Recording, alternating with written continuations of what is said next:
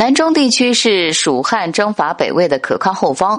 南中地区少数民族领袖孟获刚开始对蜀汉并不是忠心耿耿的。刘备想为结拜兄弟报仇，结果大败而归，不久病死。孟获得到这个消息后，便起兵造反。诸葛亮为巩固大后方，分兵两路讨伐孟获，一举将孟获活捉。孟获不服道：“我是中了你们的埋伏才被捉住的，如果是光明正大的打，你们不是我的对手。”诸葛亮笑道：“好啊，那就放你回去。”我们再打一仗。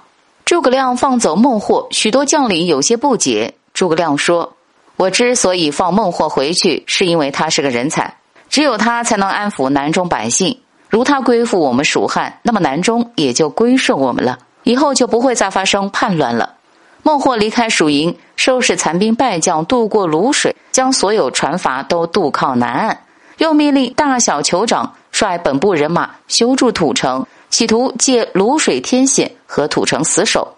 诸葛亮从当地人那里了解到，泸水下游一百五十里处的沙口水浅，可以扎筏渡过去。于是派大将马岱率三千人马，在当地人的带领下夜半渡水，奇袭孟获，再次把孟获活捉。孟获仍旧不服，诸葛亮再次把孟获释放了。诸葛亮一连六次活捉孟获，又一连六次释放孟获，孟获屡战屡败。他所带的兵卒都认为诸葛亮胸怀宽广，无心再战，愿意归附蜀汉。但孟获还有点不服气，便向马哥国王请来三万藤甲兵。藤甲军身穿藤甲，刀枪不入，弩箭射在藤甲上也不能穿透它。蜀兵接连吃了败仗，但是藤甲军的藤甲有一个致命弱点：藤甲是用油反复浸泡过的，所以怕火。诸葛亮发现了藤甲军的致命弱点后。将藤甲军引入了一个狭窄的山谷中，截断藤甲军的退路，在山谷中放起火来，藤甲军被烧得焦头烂额，全军覆没。孟获再一次被活捉。诸葛亮传下命令，放孟获回去，让他整顿兵马，再决一胜负。